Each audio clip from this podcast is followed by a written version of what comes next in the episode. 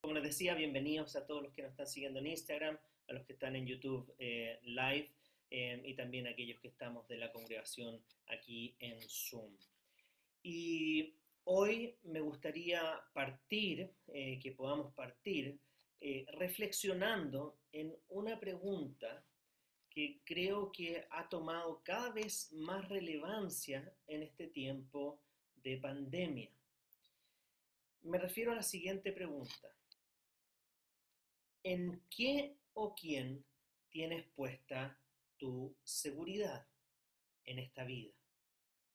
¿En qué o quién tienes puesta tu seguridad en esta vida? Y les pido que al responder esta pregunta eviten dar una respuesta rápida como uno hacía cuando, eh, cuando niño, cuando estaba en la escuela dominical o en el club de Jesús, donde siempre la respuesta es Jesús para todo, ¿no es cierto? Eh, pero les pido que no se apuren en dar esa respuesta, eh, sin antes tomarle el peso a las implicancias y por supuesto considerar si esta respuesta refleja realmente la manera en que están viviendo. Entonces, déjeme hacerle la pregunta de nuevo. ¿En qué o quién tienes puesta tu seguridad en esta vida, en este tiempo? Y si somos realmente sinceros, veremos que esta pandemia ha visibilizado aún más que existen ocasiones en que nuestra seguridad no está puesta primeramente en Cristo, sino que en otras cosas en otras personas. Déjeme repetir eso. La pandemia actual ha visibilizado aún más que existen ocasiones en que nuestra seguridad no está puesta primeramente en Cristo, sino que en otras cosas o otras personas. Y en este caso, para algunos su seguridad en este tiempo estará puesta en cuánta plata tiene en la cuenta corriente o en los ahorros que posee en el banco o en el trabajo en el que se desempeña. Para otras personas será su capacidad intelectual, su conocimiento académico, sus experiencias de vida, su capacidad para emprender, etc. Para otros estará puesta en su apariencia física, en su personalidad, quizás en el círculo de amistades que tiene y que lo apoyan, o para algunos en su amada mascota. Para otros su seguridad estará puesta en su apellido, en la familia a la cual proviene, en su descendencia o quizás en su pareja. Para otros estará en sus habilidades sociales, en las actitudes que posee o en alguna filosofía que esté de moda en este tiempo. Probablemente para otros pocos o muchos, no sé, estará puesta en el gobierno de turno, en algún partido político, en el sistema judicial, en las fuerzas de orden público o en el barrio en el cual viven. Por lo que creo que es muy necesario que sin importar cuánto tiempo llevemos en la iglesia, reconozcamos que parte de nuestra seguridad en la práctica está puesta en cosas o personas temporales y no en lo que es eterno y verdadero según la palabra de Dios. Muchos de nosotros debemos reconocer que nuestra tendencia es a responder rápidamente que nuestra seguridad está en Jesús, pero cuando vienen los problemas y dificultades, nos damos cuenta de que hay otras cosas a las que tendemos a recurrir antes que nuestra fe para encontrar seguridad en nuestra vida pese a que nos esforcemos mucho, consciente o inconscientemente, en proyectar lo contrario. Lo que me suena casi como el chiste del hombre, que cada vez que salía de su casa, la vecina del frente lo veía desde la ventana, que se persinaba pensando que su vecino era muy religioso. Pero lo que ella no sabía era que lo que este hombre hacía antes de salir era decir, estoy peinado, me puse el cinturón, tengo la billetera en este lado, tengo el celular en el otro, bien, estoy listo para salir. Para la vecina, este era un hombre religioso, pero la verdad es que lo que estaba haciendo antes de salir no era poner la confianza en Dios, sino que en las cosas que tenía, en su apariencia, en su celular, en su billetera, en todo lo que necesitaba para salir. Entonces déjame preguntarte de nuevo, ¿en qué o quién deberías tener puesta realmente tu seguridad? Y eso es lo que veremos en el día de hoy.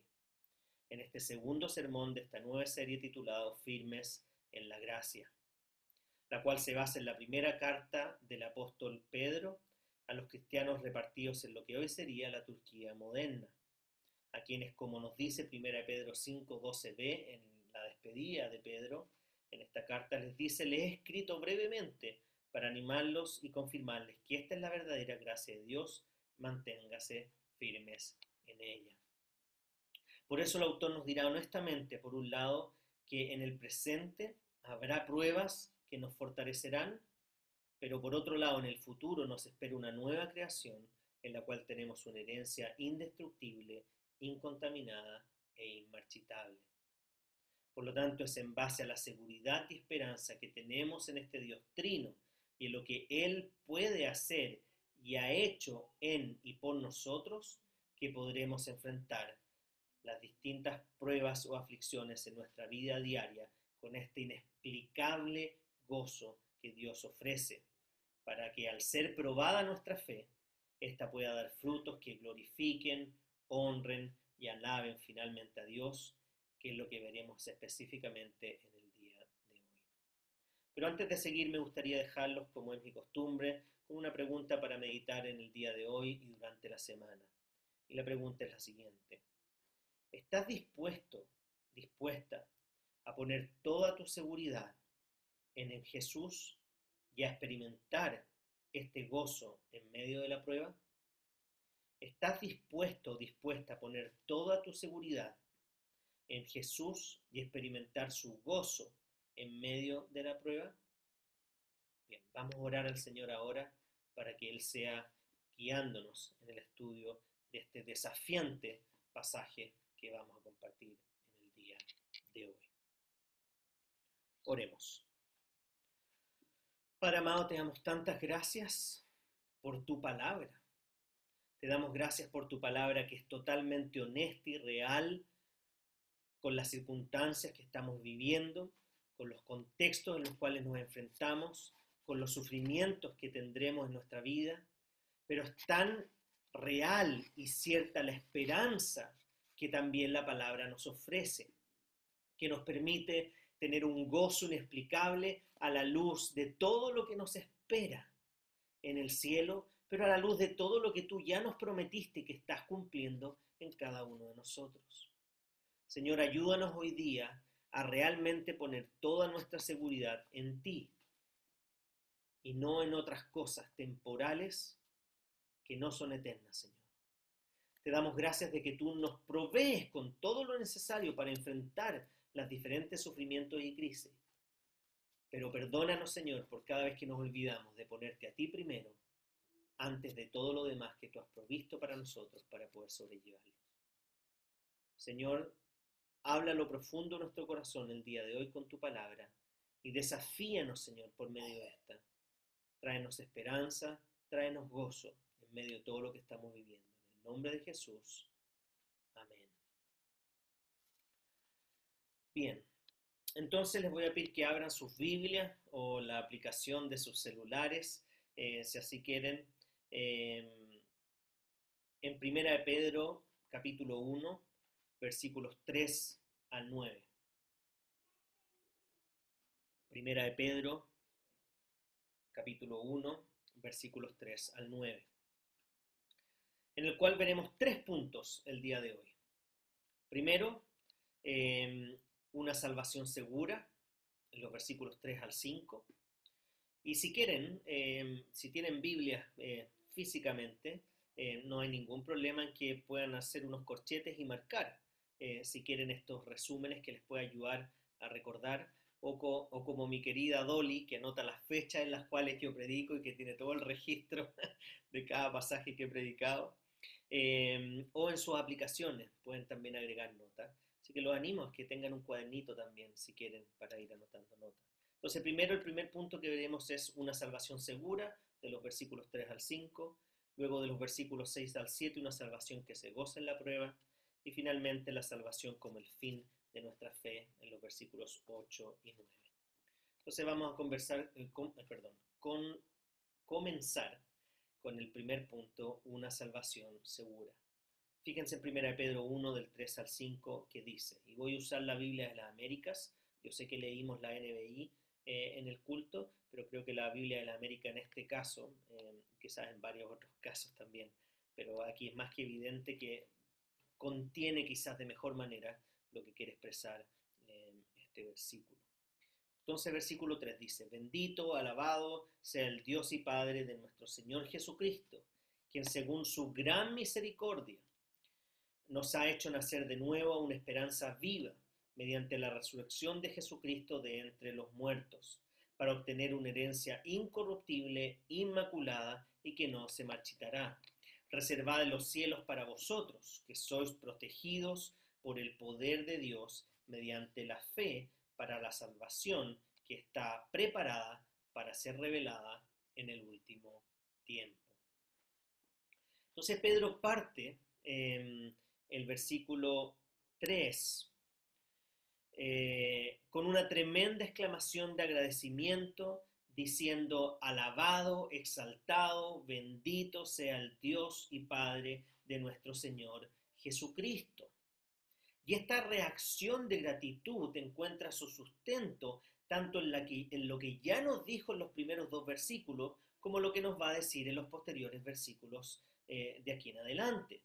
Que por lo demás en el original es una sola gran oración que no tiene ni coma ni punto, sino que es todo juntito hasta el versículo 12. Ahora, ¿qué nos dijo en los versículos anteriores? Y nos va a servir de repaso. Versículo 1 nos dijo que nuestra patria no es de este mundo, sino que hay una mejor patria que nos espera. Y luego en el versículo 2 nos dijo que nos ha elegido antes de la fundación del mundo, para que el Espíritu Santo nos aparte y transforme para así mediante el Evangelio de Cristo en su vida, muerte y resurrección, podamos vivir vidas obedientes a Él, todo lo cual es reflejo de la verdadera y inmerecida gracia que Dios nos ha dado a nosotros. Y ahora el apóstol Pedro, antes de hablarnos de las aflicciones y pruebas de nuestra fe, en los versículos 3 al 5 va a buscar reafirmar nuestra seguridad en Cristo, mirando el pasado, el presente y el futuro. Ahora, ¿qué pasó en el pasado que nos da seguridad en el presente? Versículo 3. Por la misericordia de Dios y la previa elección suya, Él nos ha hecho nacer de nuevo.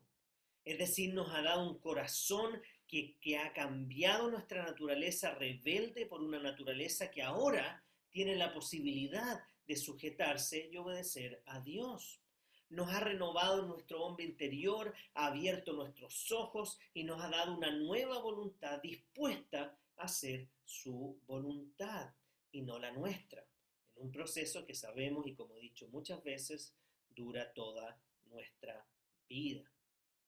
Entonces Él ha comenzado esta transformación en nosotros que nos hará cada vez más como Cristo y menos como el mundo del cual Él nos libró. Y este nuevo nacimiento que Dios ha hecho y continúa haciendo nosotros se basa en la muerte y resurrección de Cristo, que es el Evangelio, con el cual Jesús nos libra de la esclavitud del pecado, nos reconcilia con Dios Padre, declarándonos justos por la fidelidad de Cristo, y por lo tanto nos da la victoria frente al mundo, el pecado y la muerte lo cual nos trae una esperanza viva, real y certera sobre la base de la resurrección que pasó en el pasado, el actual reinado de Cristo en el cielo, que es presente, y la promesa de que Él volverá pronto en un futuro próximo.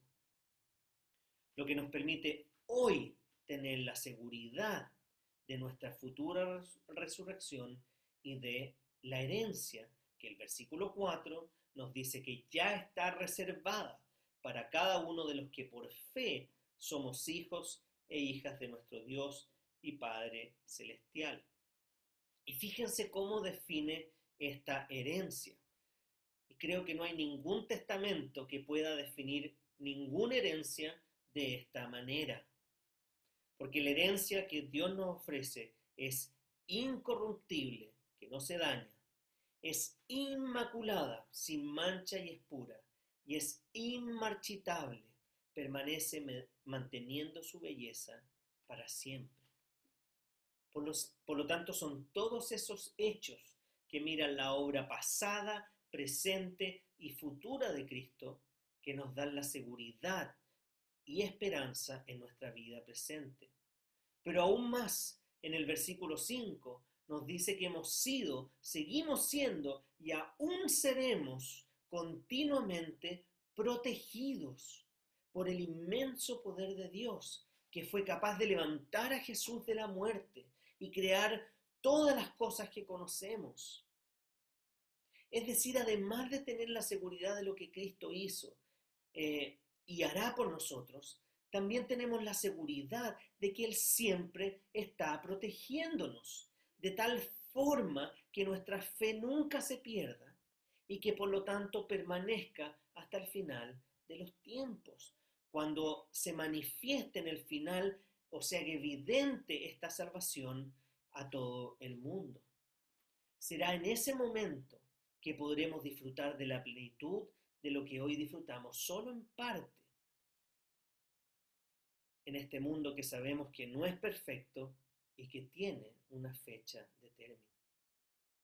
Entonces debemos siempre recordar que es Dios quien te eligió antes de que existieras. Es Dios quien te apartó, te ha transformado y seguirá haciéndolo toda tu vida. Es Dios quien te protege diariamente y es Dios que te ha salvado y te salvará dándote una esperanza viva y una herencia segura en los cielos, que ya está reservada para cada uno de sus hijos e hijas por fe. Es Dios quien se dio a sí mismo para restablecer la relación que nosotros habíamos quebrantado con Él. Siendo siempre Él quien toma la iniciativa, la iniciativa para con nosotros. Por lo que déjame preguntarte, ¿no es su gracia realmente maravillosa? ¿No es su misericordia digna de admiración? ¿No es su obra perfecta, merecedora de toda nuestra alabanza? Por lo tanto, ¿cómo no querer estar firmes en esa gracia? ¿Cómo no confiar en que Dios nos mantendrá firmes en esa gracia? Por lo que déjame preguntarte, ¿en qué o quién está puesta tu seguridad?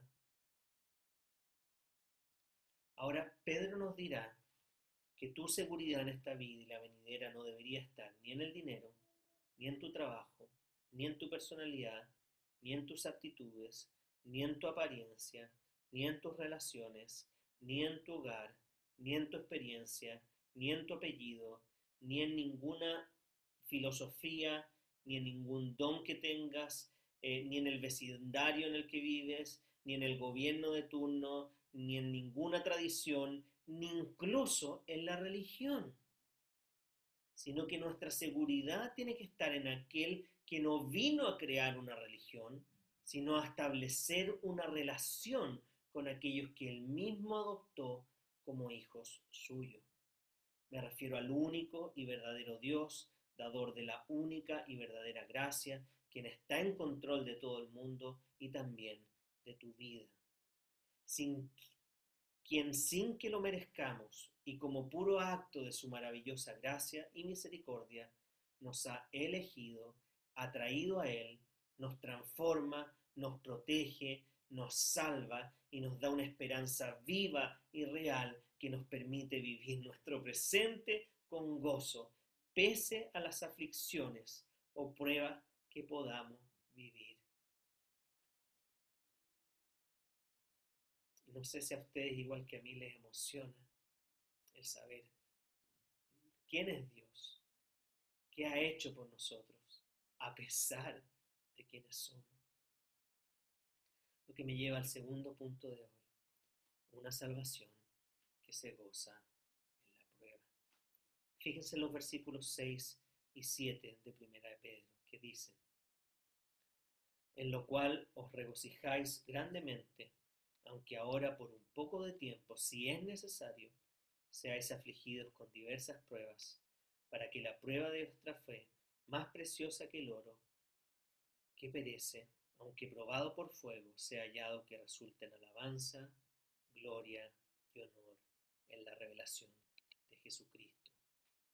Entonces, en este segundo punto, el apóstol Pedro nos dice que debido a la gran misericordia y gracia de Dios demostrada en Cristo, por medio de la cual nos ha elegido, nos ha apartado, nos ha transformado, nos ha protegido, nos ha salvado y nos ha dado una esperanza viva y real con una herencia que no se daña y que no termina. Y perdón que lo repita de nuevo, pero debería llenarse nuestro corazón de agradecimiento solo al escuchar todo lo que Dios ha hecho por nosotros. Ahora nos dice en el versículo 6 que nuestra respuesta no debería ser solo alegría o contentamiento, sino que un tremendo gozo y agradecimiento, no solo por todo lo que Él ha hecho por nosotros, sino por quien Él es, nuestro generoso y bondadoso Padre Celestial, que se dio por completo por nosotros, enviando a su único Hijo a morir en nuestro lugar.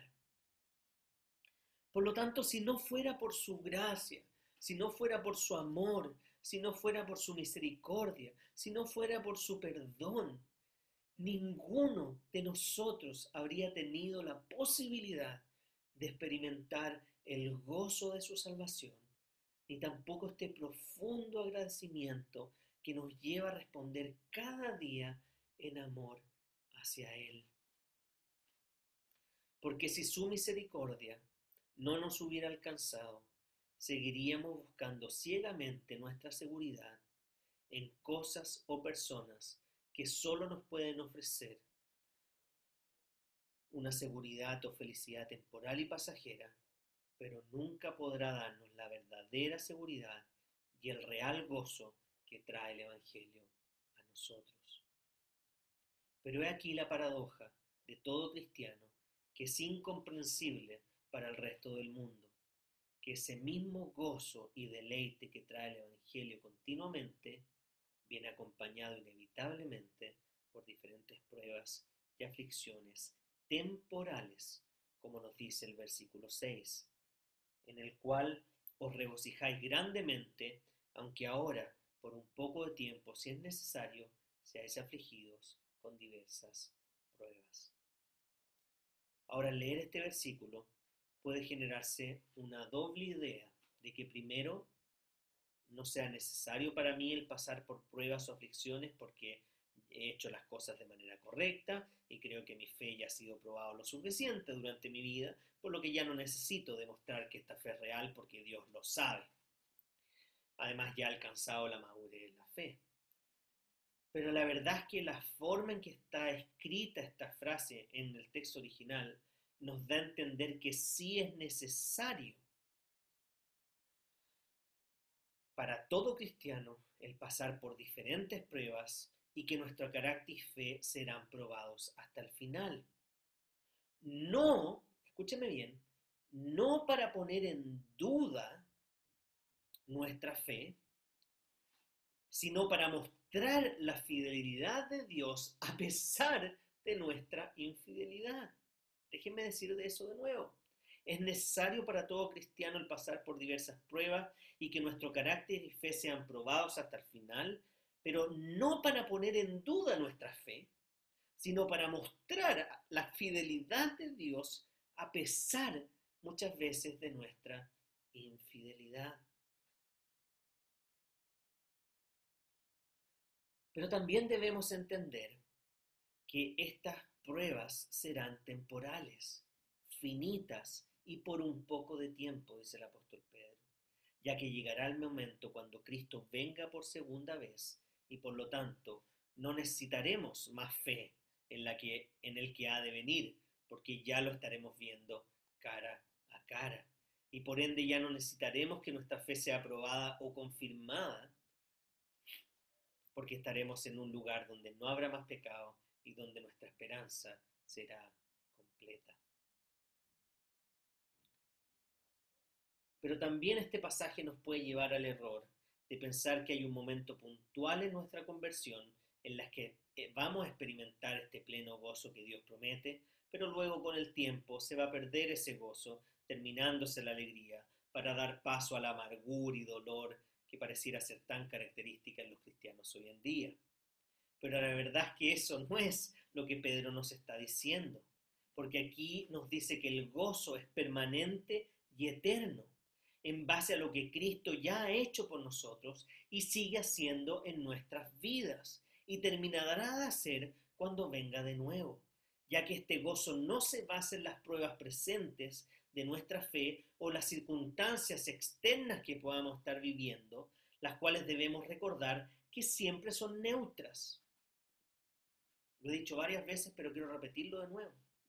Las pruebas o las circunstancias externas son neutras, porque depende de cómo reaccionemos a ellas, es si van a tomar un tinte piadoso o pecaminoso, positivo o negativo, bueno o malo. Y el ejemplo que siempre he puesto es que un aumento de salario en el trabajo, que para todos podría ser algo bueno, quizás para alguien que tiene un corazón egoísta, avaro, puede ser un gran problema. Y no necesariamente una bendición, sino que una maldición. Por lo que debemos tener siempre en cuenta las palabras del apóstol Pablo en Romanos 8:28. Ahora bien sabemos que Dios dispone todas las cosas para el bien de quienes lo aman, los que han sido llamados de acuerdo con su propósito.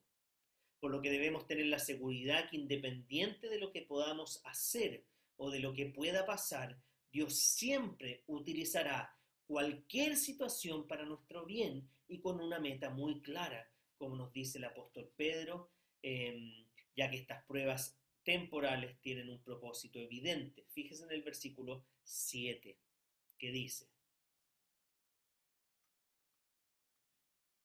para que la prueba de vuestra fe, más preciosa que el oro, que perece, aunque probada por fuego, sea hallada que resulta en alabanza, gloria y honor en la revelación de Jesucristo.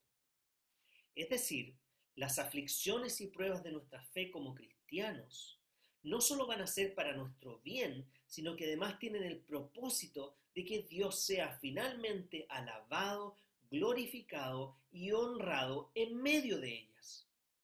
Lo cual creo que ha sido probablemente la experiencia de muchos de nosotros en medio de esta terrible pandemia. En el cual algo que es malo Dios lo ha transformado como una oportunidad para buenas cosas, para poder hablar en familia las cosas que quizás no hablábamos antes, para poder enfrentar los conflictos que antes evitábamos, para poder preocuparnos mucho más de aquellos que quizás no nos preocupábamos tanto.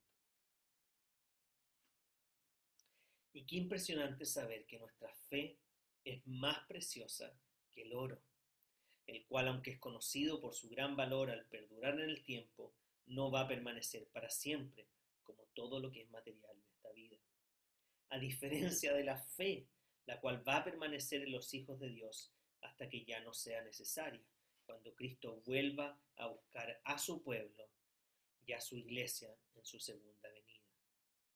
Ahora recuerden que Pedro ya nos dijo que Dios es quien nos elige, transforma y protege, por lo que siempre seremos de alguna manera u otra victoriosos en medio de la prueba, porque sabemos que Él nos hará perseverar en medio de esta para que Él sea glorificado como testimonio de su carácter y de su transformación en nuestra vida.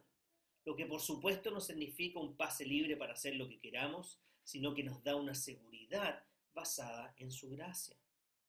Por lo que déjame preguntarte nuevamente la pregunta que te hice al principio. ¿Estás dispuesto a poner toda tu seguridad en Jesús y experimentar su gozo en medio de la prueba? Ahora me gustaría ser muy responsable con mis palabras y muy claro con lo que Pedro está diciendo, ya que no quiero que quede la impresión de que frente a las pruebas, dificultades y aflicciones de la vida debamos reírnos hipócritamente aunque la situación amerite lágrimas, sino más bien lo que el apóstol Pedro está diciendo es que podemos llegar a tener gozo, paz y agradecimiento en nuestro corazón a pesar de estar pasando situaciones difíciles que ameriten el tener tristeza porque sabemos que Dios sacará lo mejor de esas situaciones y sabemos que Él nos protegerá en el proceso y que por lo tanto éstas le darán finalmente gloria a Él, quien es el Dios y Padre de Jesús y también. Entonces es importante recordar que Pedro, aunque negó tres veces a Jesús, al final de su ministerio, el Cristo resucitado le reafirmó su fe, preguntándole tres veces si lo amaba. No para condenarlo, sino para animarlo y asegurarle que él ha sido perdonado y ha recibido la gracia él. En Juan 21:15. Por lo que el apóstol Pedro sabe de lo que está hablando, porque él mismo lo experimentó en carne propia. Entonces Pedro, después de explicarnos que nuestra seguridad debería estar puesta completamente en este Dios trino, no solo por todo lo que ha hecho, sino que porque él, por quien Él es. Y después de decirnos que el gozo que eso implica y la necesidad que tenemos de que nuestra fe sea probada por un poco de tiempo para que Dios sea glorificado en esto, ahora pasa a recordarnos cuál es el objeto y consecuencia de esta fe, lo cual también es digno de gozo y gloria. En el último punto del día de hoy, la salvación como el fin de nuestra fe. Y les pido que busquen los versículos 8 y 9 de 1 Pedro 1, que dice así, a quien sin haberle visto, le amáis y a quien ahora no veis, pero creéis en él y os regocijáis grandemente, con gozo inefable y lleno de gloria obteniendo como resultado de vuestra fe la salvación de vuestras almas. Entonces primero el apóstol Pedro nos dirá que el objeto de nuestra fe es Jesucristo, quien ya nos dijo que ha resucitado de los muertos, nos ha limpiado con su sangre, por lo que debemos toda obediencia a Él. Estos los primeros versículos del primer capítulo de Pedro. Pero también nos dice que nuestra relación con Cristo que hoy no lo vemos físicamente, pero que lo veremos cuando vuelva en gloria y majestad, no es solo una relación jerárquica de obediencia a la autoridad, sino que es una relación íntima y cercana de amor mutuo, de confianza y de gozo. Y esto va para todos los que somos papás. La autoridad como papá no es algo que se impone, es algo que hoy día más que nunca se gana y se gana con esta cercanía, con este amor, con esta confianza y con este gozo hacia sus hijos y su familia. Porque la ley genera rebelión y eso es lo que hemos visto, pero la gracia genera transformación. Por lo tanto, nuestra respuesta frente al inmenso amor desplegado por Cristo en la cruz debe ser agradecimiento y amor hacia Él. Y la fe implica no solo creer en que Él murió y resucitó, sino que estar dispuesto a poner toda nuestra confianza en aquel que dio su vida por nosotros y por ende la consecuencia de una relación de amor y de confianza debe ser el gozo, la cual debería ser una de las características principales de los cristianos y no la amargura que vemos en muchos de ellos. Y en este punto quiero aclarar que cuando Pedro habla de pruebas o aflicciones, se refiere precisamente a circunstancias externas que nos, que nos generan estrés o ansiedad.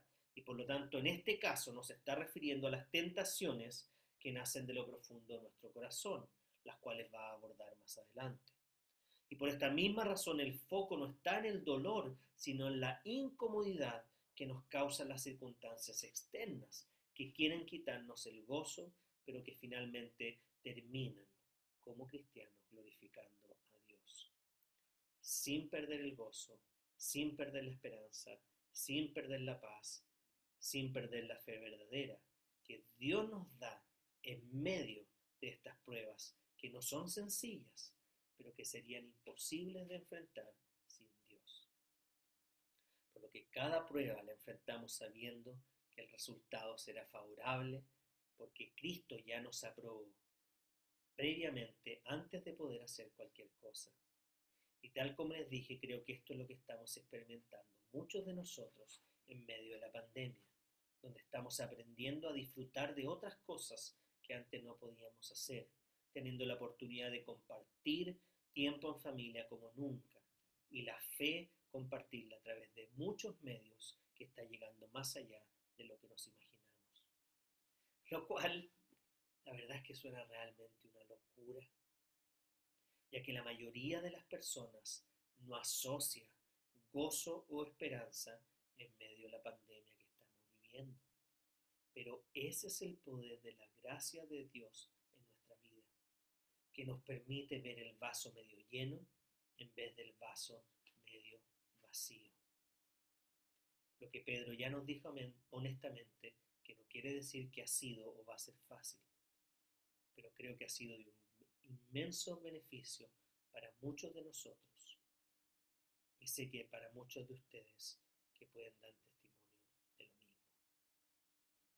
Finalmente, Pedro nos vuelve a decir que la meta y consecuencia de esta fe más preciosa que el oro que hemos recibido por gracia y que será probada por fuego bajo la protección de Dios es la salvación de nuestras almas, que hoy es segura para los seguidores de Cristo, pero que su manifestación completa y final será al final de los tiempos, cuando Cristo venga en gloria y majestad, para que así nuestro gozo, que hoy es real y verdadero, sea completo y mucho más glorioso en Él, lo cual nos motiva a que todo lo que hagamos en esta vida sea un reflejo de su gloria, gloria que también esperamos sea completa y mucho más sublime en la herencia que nos espera en los cielos, la cual ya está reservada, ya asegurada para todos nosotros.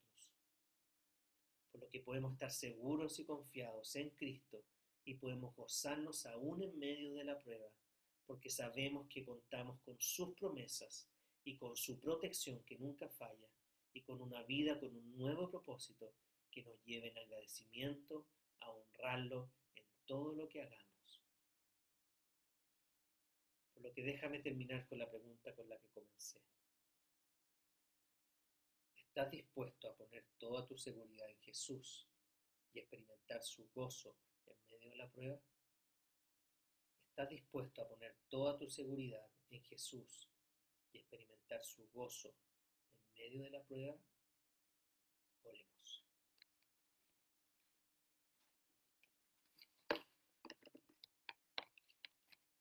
Padre amado, te damos tantas gracias por hoy día. Recordarnos que nuestra seguridad no está puesto en nada que sea temporal sino que en lo que es eterno.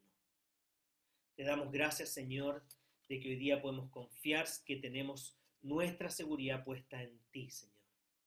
El único confiable, el único digno, el único que es capaz de prometernos y darnos gozo, paz y un corazón agradecido en medio de las dificultades.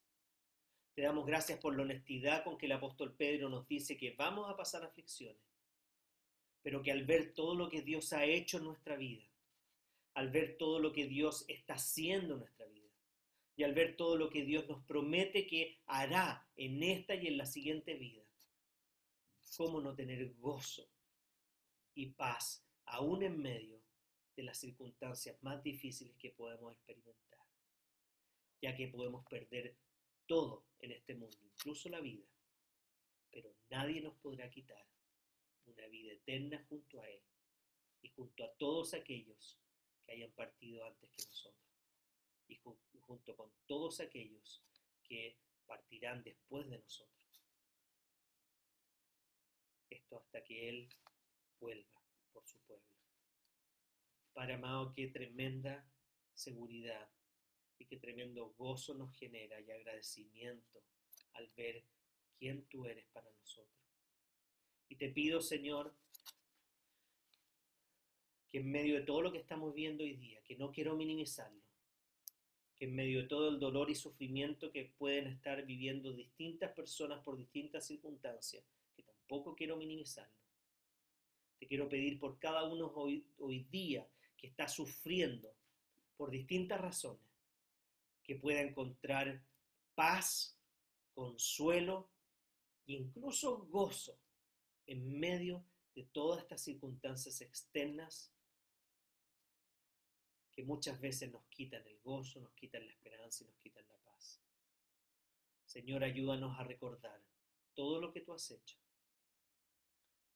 quién tú eres y todo lo que estás haciendo ahora, y todo lo que tú prometiste que nos darías por gracia. Y que al recordar tus promesas, al recordar tu perfecta obra, podamos caer de rodillas, no vencidos por las circunstancias externas, sino que en humildad y agradecimiento por todo lo que tú haces y estás haciendo por nosotros, Señor. Padre amado, perdónanos si hemos tenido un corazón desagradecido. Perdónanos, Señor, si hemos bajado nuestros brazos, Señor. Incluso perdónanos si hemos elevado al cielo alguna oración diciendo, Señor, ¿hasta cuándo? o negando quién tú eres, Señor. Te damos gracias de que a pesar de que nuestra naturaleza pecaminosa podamos caer en lo mismo que cayó el apóstol Pedro, que te negó tres veces, que trató de que no fueras a la cruz, y que hoy día con toda autoridad nos habla de la gracia con la cual tú lo restauraste y con el gozo que tú pusiste en él, aún en medio de todo lo que le tocó vivir a él y a los apóstoles, Señor. Padre amado, gracias por tu seguridad y tu gozo inexplicable. Y te pido que pueda ir creciendo en nosotros, aún en medio de esta pandemia. Te lo pido en el nombre de Jesús.